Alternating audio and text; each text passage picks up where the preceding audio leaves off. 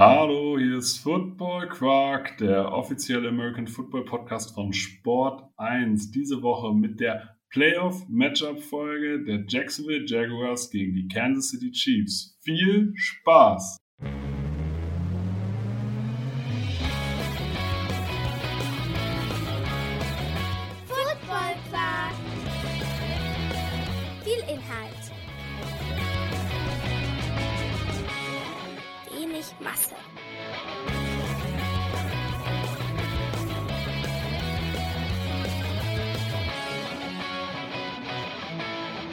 Hallo Philipp. Hallo Torben. Ich bin total begeistert, es funktioniert. Wir sitzen jetzt hier 40 Minuten daran, dass die Technik hier funktioniert. Aber sie funktioniert gerade, das heißt, wir müssen jetzt ganz schnell aufnehmen, bevor sie sich anders überlegt. Definitiv, ja. Lass durchziehen. das, das Ding ist, ähm, mein Problem bei Technik ist grundsätzlich, wenn ich es mir nicht erklären kann, dann werde ich sauer. Das wäre bei mir dann immer. also einfach immer. Philipp ist eigentlich immer sauer. Deswegen sitzen wir auch nicht in einem Raum, sondern nehmen das halt einem, äh, über so ein, ein Podcasting-Tool namens Zencaster auf, was mückisch ist, sagen wir es so. Ja, ist ein bisschen launisch heute. Also ich bin, bin von Natur aus, kann ich zu Jähzorn neigen, aber grundsätzlich nur gegen Sachen. Also das sei dazu gesagt. Grundsätzlich nur gegen Sachen, das ist schön. Also grundsätzlich, also gar, gar kein Wenn und Aber. ja, wir gucken einfach mal. Wir gucken einfach mal, wie, wie lang das hier auch funktioniert. Äh, in der Zeit, wo wir gucken, besprechen wir das Spiel der Jacksonville Jaguars, die es als First Team in der, aus der AFC South geschafft haben, die äh, Las die Los Angeles Chargers zu schlagen. Und sie treffen jetzt auf die Kansas City Chiefs. Ähm, und das klingt erstmal auch hier wieder nach einem Himmelfahrtskommando. Also wenn du jetzt sagst, okay, die Kansas City Chiefs als einer der Favoriten treffen jetzt auf die Jaguars gegen das Team, was nur mit 9 und 8 irgendwie äh, in die Playoffs gekommen ist und dann auch, sagen wir mal so, kein richtiger Divisional-Sieger ist, weil mit 9 und 8 bist du nicht der richtige Divisional-Sieger.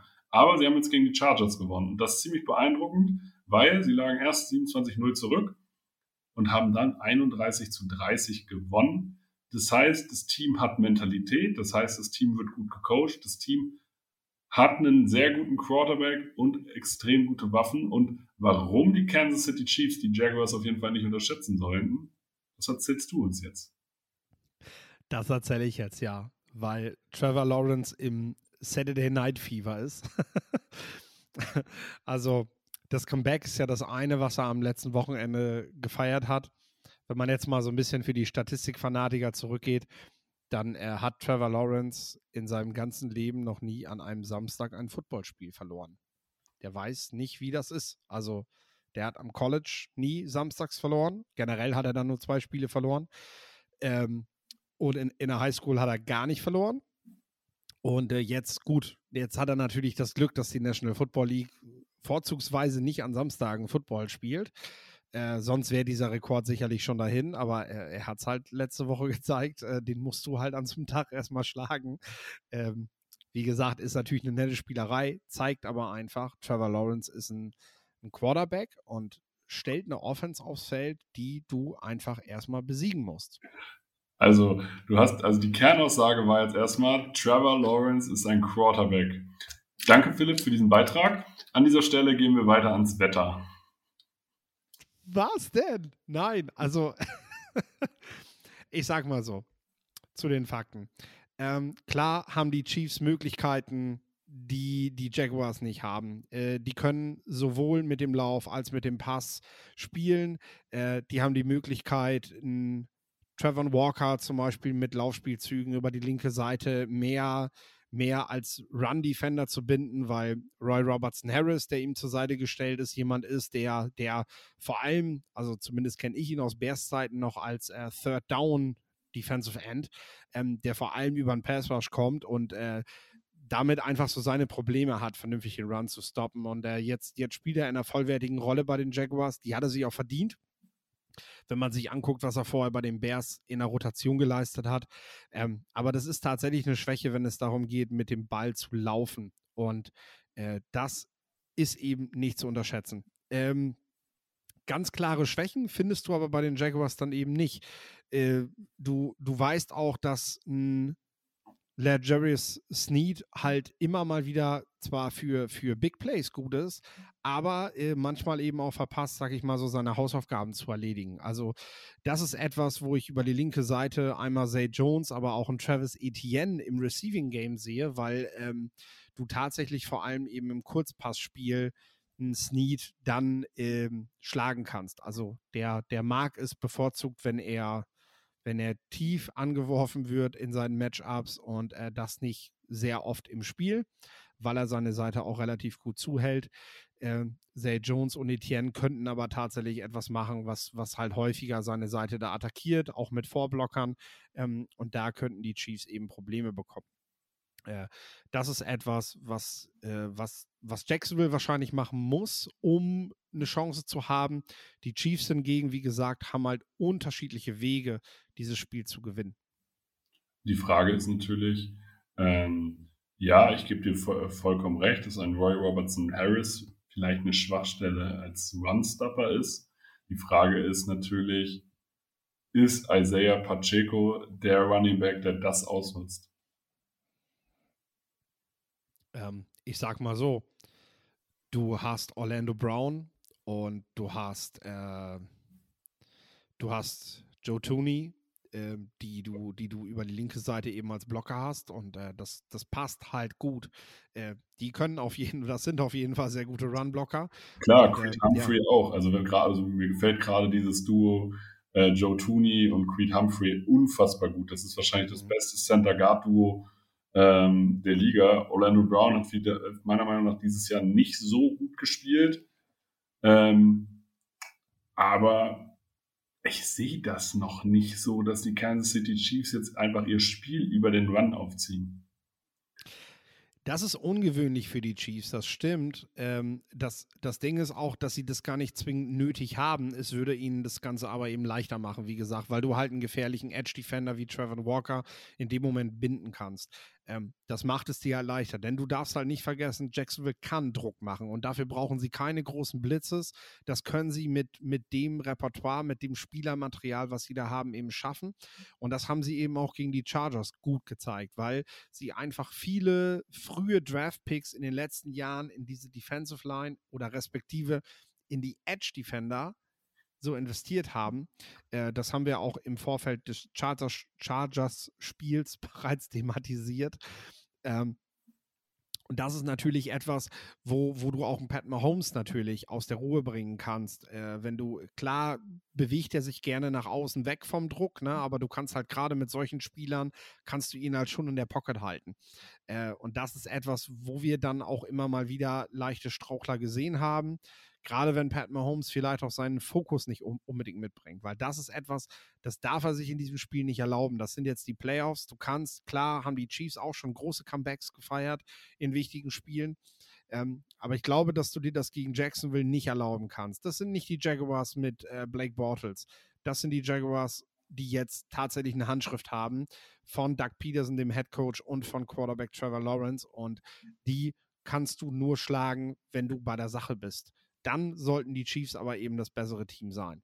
Ja, also definitiv. Also die Chiefs sind das bessere Team, alleine mit Patrick Mahomes und äh, Travis Kelsey. Kelsey ist für mich die Waffe, äh, die auf einem Niveau hier stattfindet, ähm, die die Jacksonville Jaguars nicht haben. Also ich sehe da weder Travis Etienne auf dem Level auf seiner Position, noch sehe ich Christian Kirk auf dieser Position, auch wenn der mir besser gefällt, als ich gedacht habe.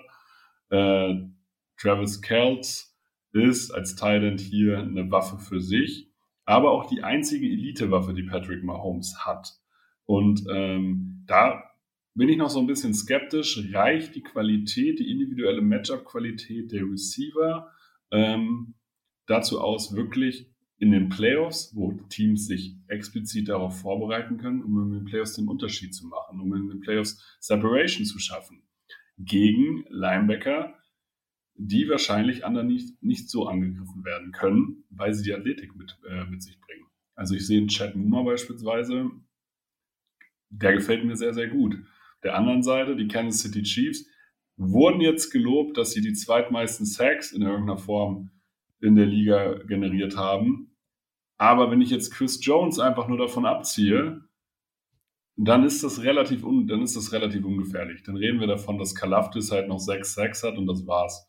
Und wenn ich mir die Pass Rush Win Rate angucke, also wenn mir wirklich geguckt wird, okay, wie viel Druck wurde generiert, dann ist das vom Pass Rush her maximal durchschnittlich. Also ich sehe hier sicherlich im Vergleich zum letzten Jahr eine Defense, die weniger Schwachstellen hat, aber auch weniger ja, Boom-Potenzial. Natürlich hat man mit Trent McDuffie einen super Talent verpflichtet. Natürlich hat man mit Jerry Sneak einen Cornerback, der glaube ich immer noch underrated ist, aber der auch immer für einen Fehler gut ist. Und, ähm, und das Safety-Duo ist sicherlich okay. Trotzdem glaube ich, dass die Jacksonville Jaguars vor dieser Defense keine Angst haben müssen und es eher darauf laufen kann. Also ich kann mir durchaus vorstellen, dass das ein Shootout wird. Ja, ja, da haben sie gegen die Chargers tatsächlich härtere Brocken vor sich gehabt. Das, das kannst du auf jeden Fall so sagen. Ähm, es ist halt so, dass Pat Mahomes dieses Team jetzt, also ihm wurde das Team jetzt so in die Hand gelegt, dass man sagt, du bist jetzt der Key Player, du bist nicht mehr in einem Rookie-Contract, du verdienst jetzt richtig gut Kohle und das heißt, du musst jetzt dieses Team tragen. Und das ist jetzt das erste wichtige Spiel, seitdem, seitdem dieser Moment halt da ist. Also, ähm, das ist jetzt das erste Mal, dass Pat Mahomes in den Playoffs zeigen muss, dass er dieser Quarterback sein kann. Und deswegen bleibe ich auch dabei, dieses Spiel bietet, ja, Stolperpotenzial für die Kansas City Chiefs. Das haben die nicht einfach schon gewonnen. Gerade weil wir das jetzt aber so sagen, bin ich mir fast sicher, dass genau das Gegenteil passieren wird. Einfach weil diese Vorbereitung auf diese Aufnahme schon so wild lief, dass ich sage, da kriegen wir richtig einen zwischen die Hörner für unsere Ansage, dass die Chiefs das Ding noch nicht gewonnen haben und am Ende äh, hauen, die, hauen die da 30 Punkte plus rein Jacksonville kriegt überhaupt nichts zustande und spielt quasi das, was sie in der Hälfte 1 gegen die Chargers gezeigt haben. Äh, aber nee, ich denke tatsächlich, dass, dass äh, Lawrence gezeigt hat, dass er ein Quarterback ist, der eben noch in seinem Rookie-Deal ist, der mit diesen Waffen, die er momentan hat, den Chiefs gefährlich werden kann. Travis Etienne ist in meinen Augen ein Playmaker, den wir noch gar nicht ganz so geöffnet gesehen haben, der am College halt eine, eine, eine, eine ganz, ganz wichtige Anspielstation für Lawrence auch im Passspiel gewesen ist. Und äh, das, das hat man gegen die Chargers, hat man das andeutungsweise gesehen. Er hat 20 Rushes hat der Junge gehabt. Also das 109 das, Yards, also 109 ja. Yards bei 20 Rushes. Er war der zweitbeste Rusher in der, äh, an dem Wochenende. Das ist krass, dafür, dass man ihn fast schon nur als Receiving Back abstimmeln wollte. Er, der hat, er hat halt nur einen Ball gefangen. Ähm, er hat, glaube ich, auch nicht großartig mehr Targets gehabt, soweit ich mich ans Spiel zurück er erinnern kann, ähm, ohne jetzt die Statline vor mir zu haben. Das ist natürlich etwas, was wir jetzt gegen die Chiefs wahrscheinlich aber öfter sehen werden. Also Travis Etienne wird dann auch im Passspiel eingesetzt. Und wenn Etienne plötzlich à la Christian McCaffrey aufspielt, dann, dann wird das eine ganz lustige Partie. Ja, also ich sehe, Patrick Mahomes ist ja mein Regular Season MVP. War er schon vor der Saison. Und deswegen glaube ich, dass er ähm, den Druck, den er ja hat, der ist ja bisher nur in Leistung übergetreten. Also der hat ja die ganze Saison wirklich konstant, er hat diese, also das mal, manchmal hat er den Fokus nicht, aber selbst in diesen, äh, in diesen Nicht-Fokus-Games hat er immer noch Leistung gebracht. Und also man hat gemerkt, er ist fokussierter, aber er hat auch nicht mehr diese Qualität, also da in Tyreek Hill, was individuelle Klasse angeht, könnte fehlen. Also, dass, dass man einfach, dass jemand da einfach sein One-on-One-Matchup halt gewinnt und dadurch halt Big Play äh, fokussiert. Die, die Punkte, die die Kansas City Chiefs diese Saison machen, sind härter erarbeitet als früher. Aber sie scoren auf jeden Fall auf unterschiedlichste Art und Weise. Und ich bin einfach nur gespannt, ob das jetzt in den Playoffs reicht oder nicht. Mhm. Es ist, der, es ist Jahr eins des Umbaus der Offense, des notwendigen Umbaus, alleine aus Cap-Richtung, aber auch aus, ja, man hatte den Eindruck, die Chiefs sind jetzt so langsam schon, also die hat man dekodiert, sage ich ja, mal. Genau, entschlüsselt, klar. Äh, die, wenn und, die Tiefen äh, auf Hill nicht mehr funktioniert haben, äh, waren sozusagen diese, äh, diese Offense maximal eindimensional. Das war letztes Jahr so. Ja, und du hast natürlich jetzt aber Wallace Scandling, Tony, Smith Schuster, du hast äh, viele, viele variable, unterschiedliche Spielertypen, äh, die du jetzt eben auch einbinden musst in diesen Gameplan. Und äh, das, ist, das ist ihnen gelungen. Nicole Hartman natürlich noch äh, nicht zu vergessen, obwohl da weißt du vielleicht genauer, ob er überhaupt dabei sein wird. Ähm, Sky Moore, der, auf den bin ich gespannt, weil der, von dem habe ich vor der Saison richtig viel gehalten. Der hat noch nicht so sein Breakout gehabt, aber der kann dieses Speed-Element, dieses Shifty-Speed-Element irgendwie mit reinbringen, glaube ich. Äh, und damit wahrscheinlich eine richtige Waffe sein, wenn er dann wirklich spielt. Ja, ich, also es gibt auf jeden Fall viele, viele Spieler, die, die, die Mahomes dabei helfen können, äh, dieses Team weiterhin sehr gut aussehen zu lassen. Die Chiefs sind das beste Team der Regular Season, würde ich jetzt sagen. Ähm, nicht nur der eigenen Conference, sondern gerade wenn man auch bedenkt, welche Konkurrenz sie hatten der gesamten Liga und äh, das musst du natürlich jetzt in diesem Spiel abrufen. Gegen Jacksonville darf das nicht gefährlich werden, aber ja, äh, kann. Bleibt dabei. Was? Bleibt dabei. Es hat irgendwie Beigeschmack, ne? Ja, wie siehst du äh, die Personalie Evan Ingram? Evan Ingram als Receiving Tight End, Athlet, ähm, wahrscheinlich zweitbeste Receiving-Option der Jacksonville Jaguars. Kann der hier eine Rolle spielen oder sagst du, pff, der wird wahrscheinlich beim Blocken so beschäftigt sein, dass er äh, gar nicht zum, äh, zum Bällefangen kommt. Ich glaube, einen Evan Ingram, wenn man ihn ins Matchup mit Carlos Dunlap oder Nick Bolton kriegt, kann das eine Waffe sein. Also das stimmt tatsächlich, wenn du, wenn du dir ansiehst, welche, welche Linebacker generell die Chiefs dort dabei haben, ähm, dann müsste man eigentlich davon ausgehen, dass Evan Ingram hier Vorteile hat. Äh, dagegen spricht natürlich, dass er das im ersten Spiel der Regular Season, als die beiden gegeneinander gespielt haben, nicht wirklich gezeigt hat.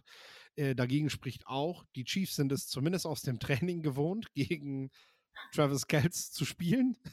Das heißt, äh, sie wissen, was sie erwartet. Und ähm, da ist für mich tatsächlich jemand, von dem wir dieses Jahr noch sehr wenig gesehen haben, der aber in meinen Augen vielleicht sogar der beste Inside-Linebacker oder Off-Ball-Linebacker im letzten Draft gewesen ist. Das ist Leo Chenal. Ähm, überragender Athlet.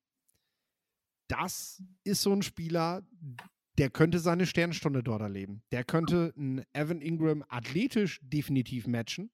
Damit, damit dürfte der überhaupt keine Schwierigkeiten haben. Ähm, war einer meiner Lieblingspicks tatsächlich, muss ja, ich sagen. Also krasser Athlet, krasser Athlet, auf jeden Fall. Äh, ja. So braucht natürlich. Also klar, dass der, dass der in Jahr 1 noch nicht komplett entkorkt wird, das war uns klar, weil, äh, ähm, weil, er, weil er eben hauptsächlich von dieser Grundathletik kommt.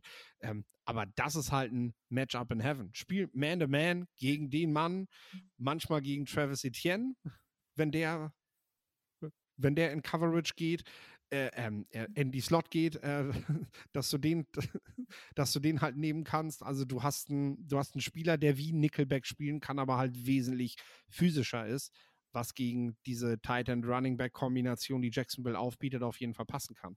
Die Frage ist nur, machen die Chiefs das auch, ne? Weil bisher, wie gesagt, wurde sein Talent nicht entkorkt. Ähm, und äh, bisher zeigt sich vor allem, dass die Chiefs äh, sehr gerne, sehr gerne an ihre, an ihre, ja, doch eher klassischen Linebacker festhalten, ne? was ja auch natürlich mit dem Defensive Coordinator zusammenhängt, der, ja, der da natürlich auch seine Handschrift in diesem Team hat. Jetzt müssen wir langsam zum Schluss kommen. Warum gewinnen die Jacksonville Jaguars aus deiner Sicht? Ich könnte jetzt sagen, weil Samstag ist, aber das haben wir ja schon abgedroschen. Ähm, ich wollte es trotzdem eben am Anfang bringen, weil ich denke, es ist einfach eine, eine witzige Randnotiz. Ähm, die Jacksonville Jaguars können gewinnen, weil sie Trevor Lawrence haben, der gerade kapiert hat, dass das alles möglich ist.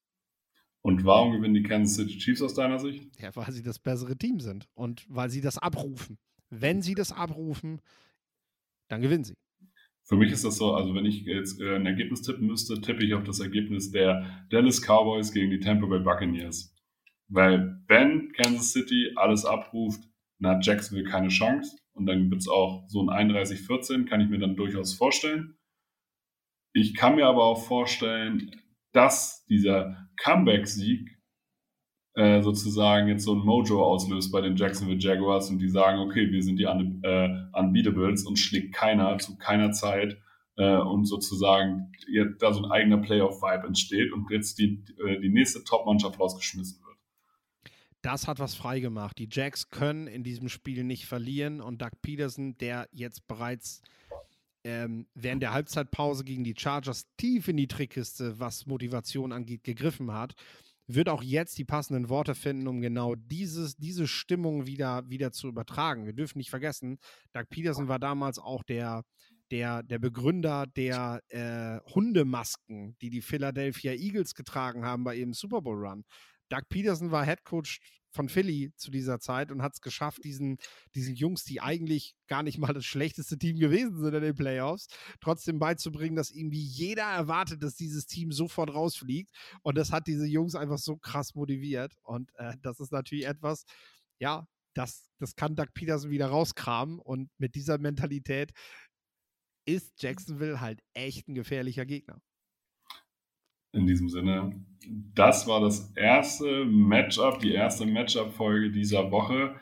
Wenn euch diese Folgen gefallen, sagt es allen Jacksonville Jaguars-Fans, sagt es allen Kansas City, äh, City Chiefs-Fans, sagt es allen NFL-Fans. Teilt die Folgen, liked uns bei Social Media. Es war mir ein Blumenpflücken. Das letzte Wort hat wie immer Philipp Forster.